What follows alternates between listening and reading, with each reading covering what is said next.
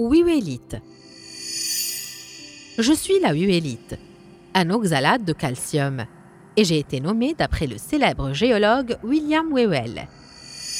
Je suis l'un des minéraux les plus intrigants, et les scientifiques ont longtemps hésité à me classer car je me forme dans des endroits inhabituels, tels que les calculs rénaux, ainsi que dans les plantes et les algues, ce qui me relie au monde organique.